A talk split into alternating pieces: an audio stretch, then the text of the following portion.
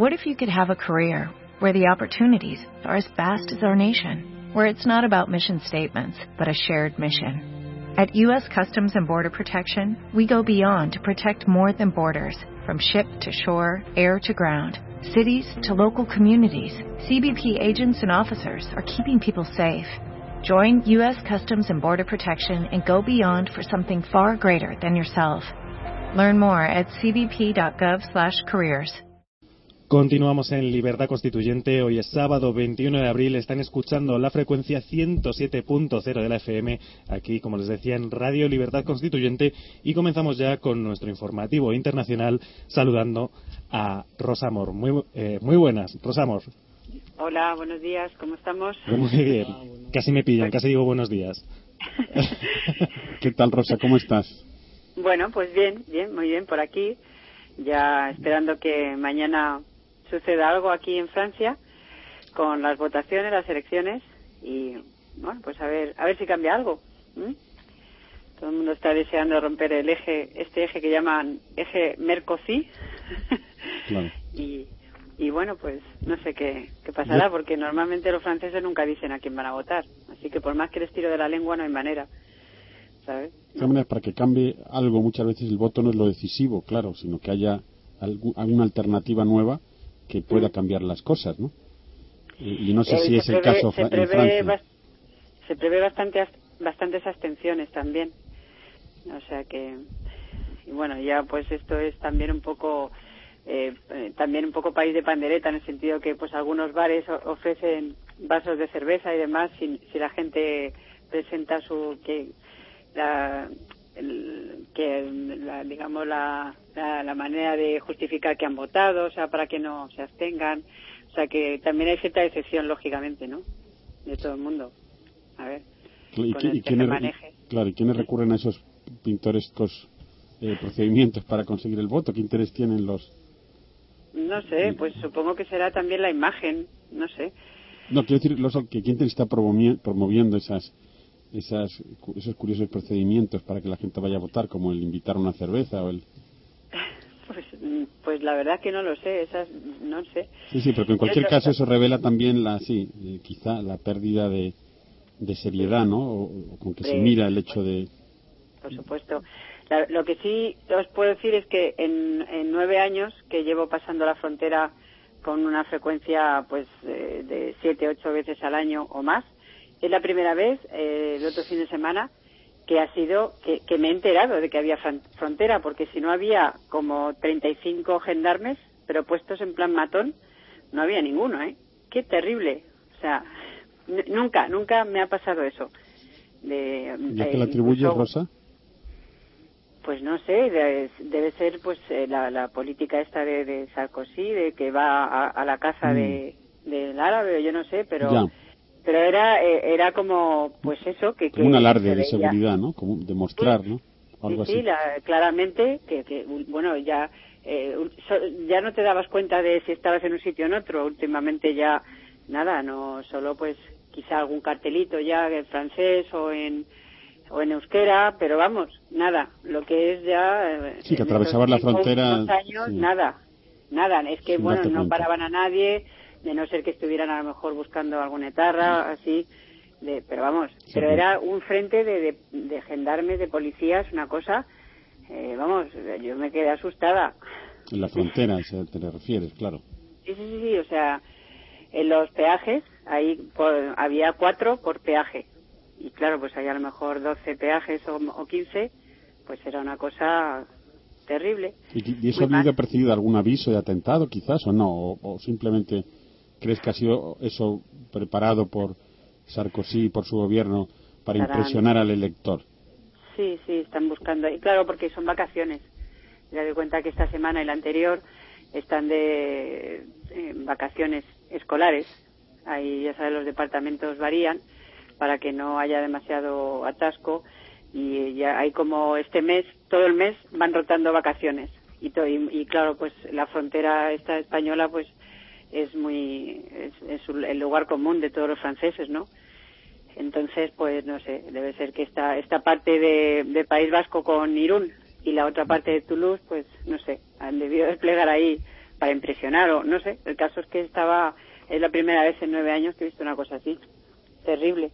Sí, o sí, sea sí, que, pero claro. bueno, ahí, ahí andan con, con estas, estas historias. Lorenzo, perdona Rosa, que Hola. nuestro amigo Hola, Lorenzo hola, Alonso Rosa. que está aquí quiere Eh, Hola. decirte Hola. una cosa. Quería yo, eh, mm, bueno, preguntarte o hacer una reflexión sobre dos cosas. En primer, en primer lugar, dicen que en Francia la primera vuelta se vota con, la, con el corazón y la segunda con la razón. ¿Eso qué tiene? ¿Qué tiene de mito? Porque, el- Pues- y en segundo lugar, enlazado con esta, con esta pregunta, ¿cómo van las encuestas? ¿Qué mayorías eh, o qué porcentaje de cada candidato? Porque, de acuerdo con lo que te acabo de decir en la primera parte, a Mm. veces dicen, pues tienen el 30, el 20, el 10, el 11, eh, salen de la extrema izquierda, salen de la extrema derecha, etcétera, Sí. etcétera, para conseguir su, digamos, su día de gloria. Para que Pues- después en la segunda vuelta queden los dos grandes. ¿Me entiendes? Bueno, sí, sí. Cada uno tiene más o menos, ha subido mucho también eh, Marine Le Pen, pero eh, la- desde luego va por ahora ganando Hollande, más o menos, a- bueno, con un, no sé, un porcentaje con Sarkozy, pero a lo mejor en la primera vuelta. Sarkozy, la- Sarkozy, pues a lo mejor van un poco igual y luego gana Hollande, no se sabe. Pero es verdad eso que dices, que siempre es un poco así el, el corazón, ¿no? Y luego reaccionan, a lo mejor y les entra miedo o algo así, Exacto. y luego volverán, no sé, yo yo creo que en el fondo son muchos los que siguen votando a Sarkozy. De todas maneras, son dos candidatos ya muy muy conocidos, ¿no? Ambos. Tampoco parece que haya claro. nuevo, ¿no? Que de ahí pueda salir, no lo sé, algo, una política muy diferente, ¿no? De don Lorenzo, doña Rosa, ¿no? No, bueno, eh, o Hollande, pues eh, un poco inclinado a la socialdemocracia, más a Claro, más con Hollande estilo. a lo mejor se, se espera otra cosa diferente, Exacto. un poquito, más diferente. Más Francia. Claro, un Mm. poco más, Más un poco diferente. Sí, sí. Y después, en, en segundo lugar, lo que quería ¿qué, qué pasa con lo de España? Que es recurrente, recurrente, el argumento de España. Eh, en, las, en las elecciones francesas hemos sido, eh, este año, ¿no? Ha sido, hemos sido protagonistas para nuestra desgracia, quizá. Sí, Ha- Han Pues recurrido eso- mucho a España, dice, mirad lo que ha pasado en España, mirad tal. Claro. Sobre todo a los, a los gobiernos socialistas, porque era interesado lo de Sarkozy. pues eso es otro, otro, el recurso del cobardica, por- o sea, porque no sé, eh, no sé si, si eso sirve, sirve mucho. Hombre, sirve para los que no se enteran de, de cómo van las cosas. Entonces, a lo mejor para la mayoría, claro que sí, porque les, les, les claro, les, les da miedo, ¿no? Les infunde un poquito de terror. Y claro que con eso, pues, eh, claro, es que eso ya, de todas formas, ese, ese tipo de, de, de filosofía ya se ha utilizado antes, ¿no? Muchos, muchos años atrás. Eso es Muchas, pues, veces como... es, muchas veces es efectivo eso. ¿eh? Claro que es efectivo. Sí, de todas formas, por ejemplo, Jean-Marie Le Pen dice que, que las, los, los tinglaos que, bueno, y las maniobras que se organiza Sarkozy, que le recuerda, dice o no, que, a- a- que son las mismas maniobras, los, los reagrupamientos que se hacían los nazis, dice. Me- De nazi a nazi tiro porque me toca, pero bueno. Y, pero con ese tipo de, pues claro, como cuando que, que vienen los, los soviéticos o que vienen los comunistas y qué qué miedo, pues eso, que, que nos va a pasar lo que a los españoles, que nos va a pasar lo que a los griegos. Y claro, pues esos, pues claro, son los argumentos.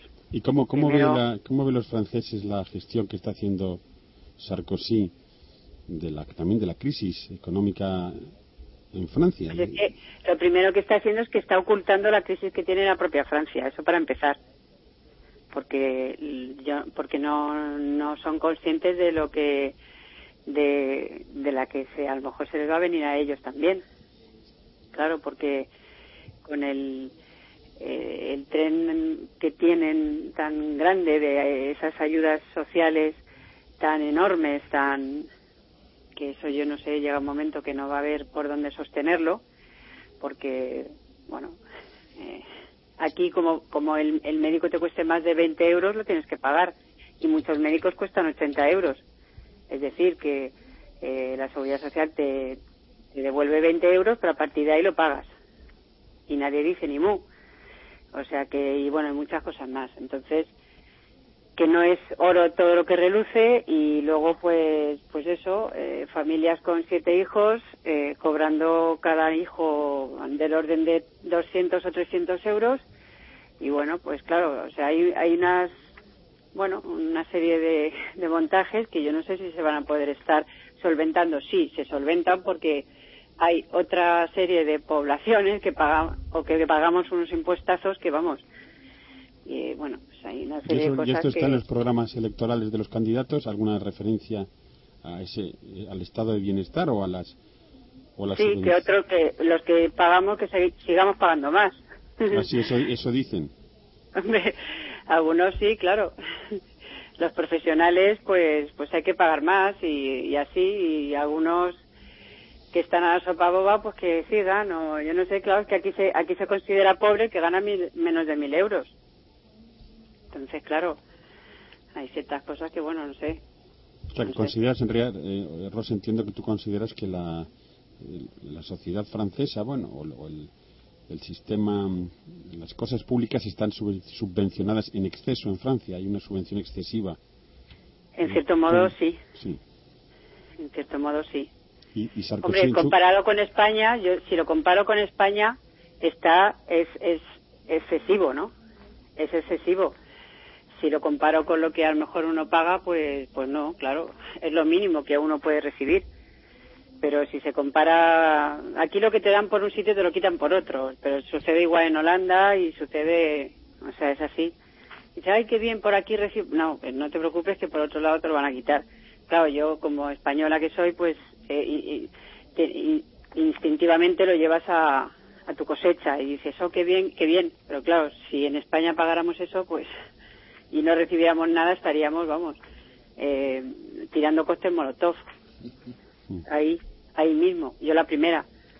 Que, que vamos, me sale ya la vena de revolucionaria, mm, pero activa. Activa de, de, de, de liar la parda. Claro. Y, que, y ya, ya me estoy viendo. Sí, sí, A sí, ver. no digo a los oyentes que yo que conozco bien a doña Rosa Amor, eh, eh, sí, Bueno, doy ya- fe de ya- que es me- capaz, es capaz de todo eso y de mucho más. Me veo, ya me veo. Pero claro, en fin, no me quiero no me quiero enervar. Pero bueno, que, que sí, hay, hay algunas cosas de, de las ayudas que, que sí, que, que hay, hay- son muchos los que están en, en ese sentido favorecidos que, oye... ¿Y el candidato, me- so- me y el parece candidato socialista eh, promete algo a este respecto o, o, o- qué dice Pues el hombre, programa? siempre hablan de los ajustes, de no sé qué, de revisar, de esto, lo otro, pero bueno, pues pues no sé. Sí, a, a mí me, me parece bien, o sea, que, que, que eso es lo que debería, de- que lo que debe ser, ¿no? Pero bueno, que yo no sé si... Pero que hay cierta... que, que se debe también revisar todo eso, ¿no? Que, que como en todos los sitios, pues eso, como se suele decir, en todos los sitios cuecen habas. Y, y la gente aprovechada pues también la hay por todos lados. Pero bueno, que aquí también está muy vigilado, ¿eh? Eso sí. El aparato administrativo funciona y, y no es tan fácil, digamos, eh, entre comillas, escaquearse y hacer lo que uno quiere. O sea que ¿Y qué no es tan fácil engañar. ¿y qué ¿Mm? candidato prefieres tú, Rosa? Yo, ¿O quién crees que está haciendo una campaña mejor, más seria o más eficaz? O, o en cualquier caso, ¿quién te está gustando más de los dos candidatos? ¿O, o- o qué, o qué virtudes y qué defectos señalarías a cada uno de ellos? un difícil tema. Es que Sí, bueno, no, has no te ha dado Sí. tiempo a pensar sobre ello. es que yo yo no voto además porque yo no soy francesa. Entonces no Claro. yo no puedo votar. No no la verdad es que no les veo tan hipócritas que es que ha- hacen llorar, la verdad. Pero no es tanto como... Y si no es en doña Rosa Moro, que no, que no es tanto como votante, sino la impresión Ya. que la impresión que tú tienes de cada uno de ellos, cómo expresan las cosas. que realmente cómo, doña, doña Rosa cómo Moro es intentan una... llegar, cómo intentan llegar a... Doña Rosa Moro es una española exiliada en Francia, me da la impresión, ¿no? Cómo Me intentan... estoy deduciendo por Claro, sus... Yo digo, ¿cómo intentan llegar a la persona? Igual que hemos comentado antes que llegan un poco, pues eso, como Mm, hacen ya. aquí en todos los sitios, ¿no? Con, eh, Hombre, Sarkozy tiene, digamos que tiene un montaje muy bien hecho, ¿no? Eh, a mí lo que pasa que no, no es santo de mi devoción. Hollande, pues, eh, bueno, quizá, no sé, quizá pues para las mentes un poco liberales pues también guste un poco más. Así para los que nos gusta la cultura y todo eso, pues nos guste un poco más a lo mejor. Pero vamos, dentro de que... Parezca, porque parezca menos autoritario quizás. O... Sí, sí, porque quizá pues es, es una imagen un poco más intelectual, así un poco más, bueno, un poco, pero vamos, que, que hay que darlos de comer aparte, de todas formas, a los dos. Pero bueno, sí, pero no, no representa esa figura así tan, tan de dictador como el otro, ¿no?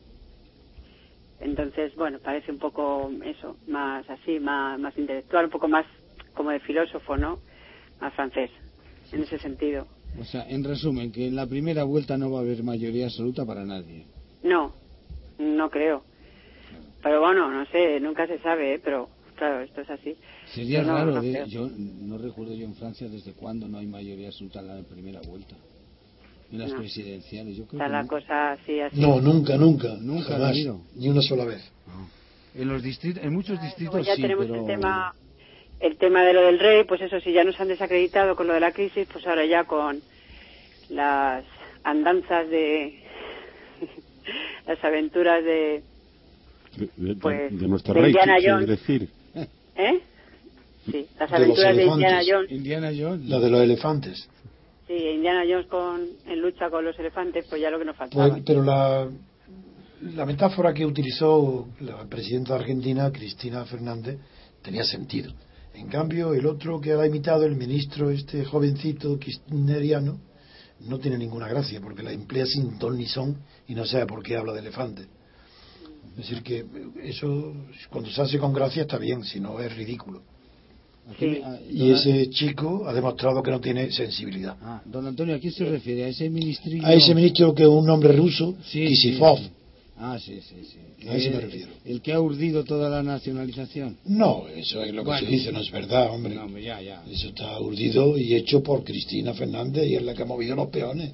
Y es ella la que le ha ordenado al ministro que se ocupe de coordinar a los gobernadores de provincias. No, eso está todo planificado desde hace tiempo. Sí. Desde que se enteró, Yo creo que sí. desde que se enteró por, por el, eh, Estados Unidos, no, por el presidente de la ESO, que el- el- la vaca muerta, el yacimiento tan extenso y tan rico de, de, de hidrocarburos, no solo de petróleo, de toda clase de hidrocarburos, desde que se enteró por la ESO de que era explotable en condiciones rentables y, que- y- y le- y que Repsol había hecho un informe mintiéndole, diciendo que no era, porque Repsol quería guardar ese yacimiento hasta tener coordinado y dominado la situación y ser el que lo explotara.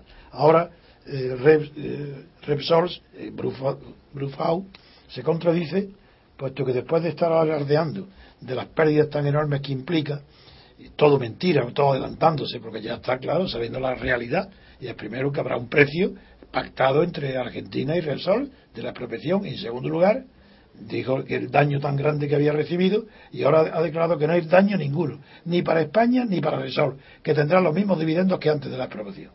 Eso acaba de decir este listo. Eso es, eso es, es un chuleta que va de. eso es impre- la más- además es impresentable en, en- en la Es un televisión. catalanista, si, si to- todo lo de Repsol es una operación del catalanismo. Sí, sí, sí, sí, son impresentables.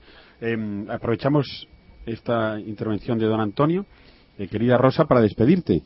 Vale, pues mira, eh, luego ya el, el 70% prácticamente de los franceses eh, están en que antes de las 8 de la tarde del domingo no, no se aire nada de lo que va saliendo para no influir ni, ni tener presión mediática en, O sea, nadie, que todo el mundo vaya con libertad y, y bueno, pues, Ahí. pues nada, a ver qué tal, a ver qué tal va todo. Muy bien. Yo por más que pregunto no consigo que nadie me diga quién va a votar. A mí todo eso me parece liturgias religiosas.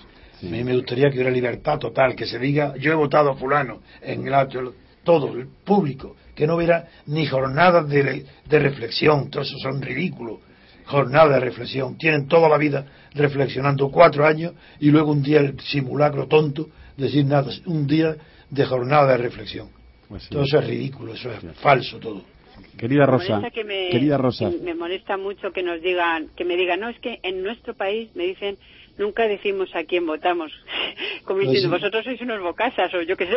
Pues le dice, Una pues, cosa sí. muy rara. Dice, pues Pero- soy estúpido, ¿a qué viene Eso eso? es. ¿Y que, a quién beneficia ni perjudica? Eso hubiera estado bien para nuestra nuestra Lección de estupidez. estará bien para la segunda hora del programa en que hablaremos de la estupidez humana. Rosa, eh, Bueno. muchísimas gracias por estar aquí como Nada. siempre. Vale, un abrazo muy fuerte y hasta muy pronto. Bueno, Adiós. buen fin de semana. Gracias. Adiós. Hasta luego. Gracias. Adiós. Igualmente, pues despedimos a Rosa Amor y saludamos a nuestro corresponsal en Reino Unido, a Jesús Murciego. Muy buenas, don Jesús. Muy buenas a todos, ¿cómo estáis? Hola, Jesús, ¿cómo estás? Eh, ¿Estás recuperado ya de tus anginas? Sí, sí, ya estoy recuperado y con ganas de contaros. Sí, que si ya tu voz un poco ronca. Tienes hoy a don Antonio García Trevijano en antena. Eh, Después de tu visita, eh, ya te echo de menos. Supongo que el viaje de regreso a Londres fue bueno. Estarías unos días en la bañeza antes de partir. Sí, sí, estuve unos días y el viaje fue bueno. La, lo malo fue la, el clima a la vuelta, que lleva un mes de abril pues bastante malo y, Ah. y para seguir. Muy bien. Pues venga, escuchemos Vale, tu pues información. ahora que estabais hablando de, estabais hablando de Repsol, eh, al tema os que- quería añadir las declaraciones del ministro de, de Exteriores británico, A ver, a ver. Que ha hablado del tema, pero ha hablado de una manera bastante suave, diciendo que no es ningún secreto el hecho de que Argentina quiera reducir eh, reducir sus importaciones e incrementar su superávit interno con medidas restrictivas del comercio. Bien. Claro, Normal. así. Y aquí se, eh, se está hablando, claro, porque hay, hay un riesgo con el siguiente movimiento de la, de la Argentina si fuera hacia las Malvinas. Y eso lo están temiendo, pero no existe realmente temor, no existe ansiedad, simplemente están precavidos. Tan, tan, tanto es así que existe temor que las acciones de las petroleras de las Malvinas siguen subiendo y este año acumulan un 55% de ganancia. No, Parece que estamos teniendo que do- don Jesús se ha mejorado de su afonía, pero su línea parece que ha contraído algún tipo de mal. Así que si les parece bien, vamos a hacer una pequeña pausa para publicidad y vamos a intentar arreglar el estado de la línea. Hasta ahora. Mírate a los ojos. ¿Los dejarías en manos de cualquiera? Cirugía Ocular de Madrid. A tu lado, uno de los más modernos e integrales servicios de oftalmología de nuestro país. Todas las especialidades dirigidas por brillantes y prestigiosos profesionales. Área de oftalmología general, cataratas, patologías de la retina, glaucoma, cirugía refractiva, oftalmología pediátrica. Cirugía Ocular de Madrid. Plaza del Conde del Valle Suchil, número 6. Teléfono 91 591 3019. Cirugía Ocular de Madrid. Mírate a los ojos. ¿Los dejarías en manos de cualquiera?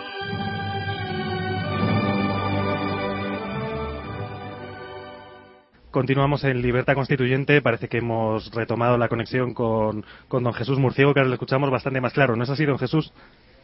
Sí, ya está la línea mucho más clara. Muchísimo Y mejor. si os, pa- si os parece, retomando con lo que os estaba contando de Argentina, el- el- las declaraciones del ministro británico en las que eh, apunta el, y el, hecho de que las, Argentina está tomando me- medidas restrictivas, pero sin nombrar nunca la eh, nacionalización del de IPF.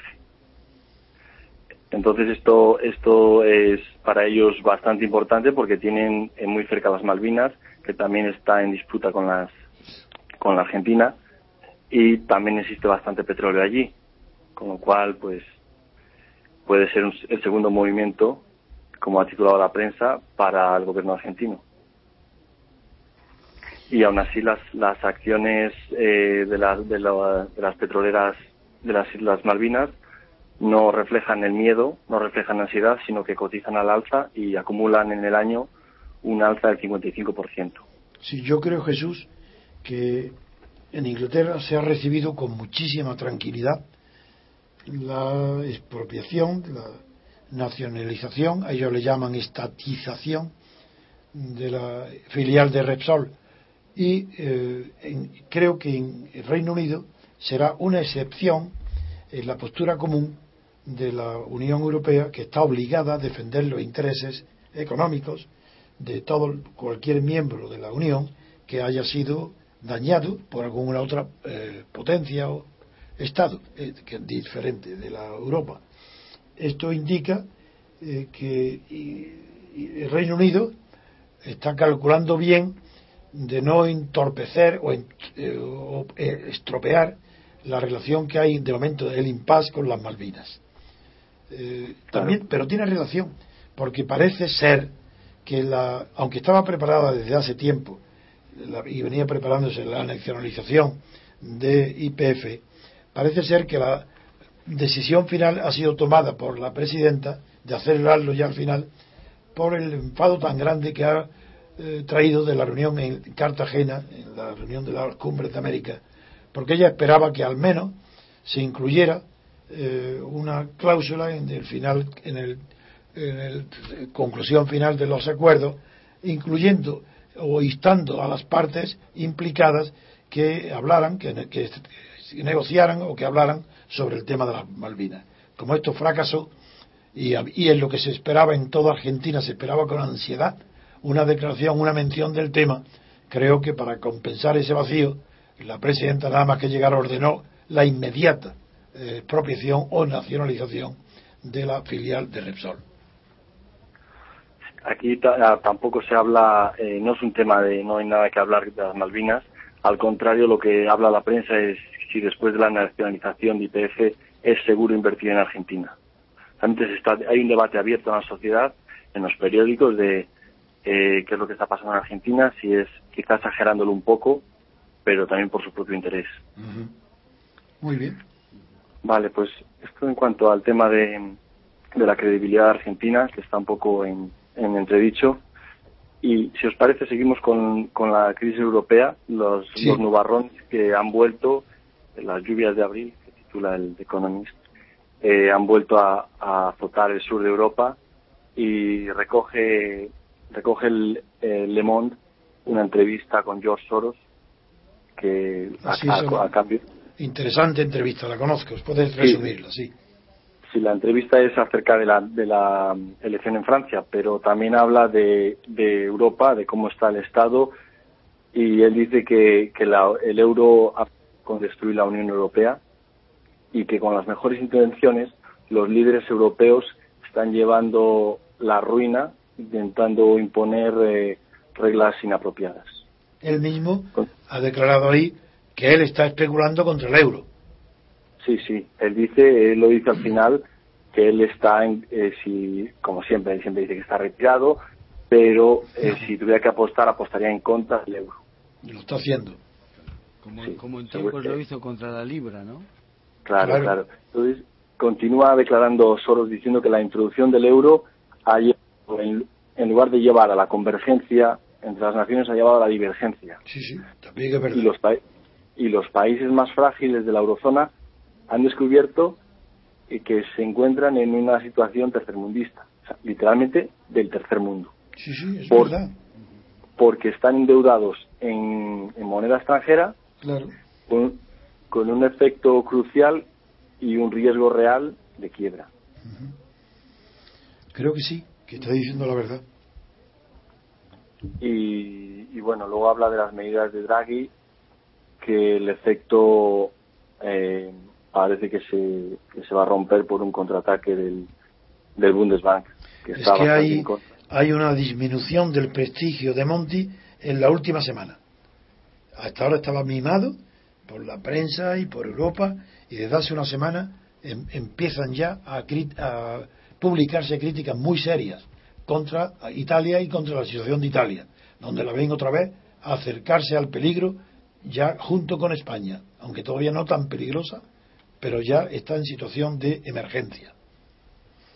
Sí, la crítica, la crítica que le hace Soros dice que viendo la, el crecimiento de la hoja de balances del Banco Central Europeo, el Bundesbank se ha dado cuenta de los riesgos pesados, o sea, de los riesgos de las pesadas pérdidas para el euro y que puede, puede convertirse en, en, en un desastre. Pero es que hay una tragedia que Soros no contempla. Y es que si se suma Italia y España, es totalmente imposible que se produzca una crisis eh, abierta de- del sistema, porque ahí el Banco Central Europeo y Alemania, todos los países estarán de acuerdo en emitir, emitir y emitir, emitir, ahí para eh, resolver la situación. Claro. a, costa de esto, eh, de lo que estás hablando ahora, eh, hay un artículo de Vance Pritchard en The Telegraph que lo titula como La Epifanía Española y ahora eh, que quiere decir Los lo he interpretado, interpretado como la revelación en España. Sí, la epifanía del anuncio, sí. Sí, más, pero orientado a la revelación. Sí, sí, sí, como si el rayo luminoso. Claro, porque ahora que la depresión se profundiza en España y bueno, dan los datos de la producción industrial con una caída del 5%, habla y habla de que más y más voces en España están hablando de la permanencia dentro del euro. Sí, dejado, exactamente, están dejando de pensar que es una locura salir del euro y más y más están, eh, están eh, más y más partes de los medios de comunicación y de la prensa están hablando abiertamente de, eh, la, que, de que la única alternativa para Rajoy es salir del euro.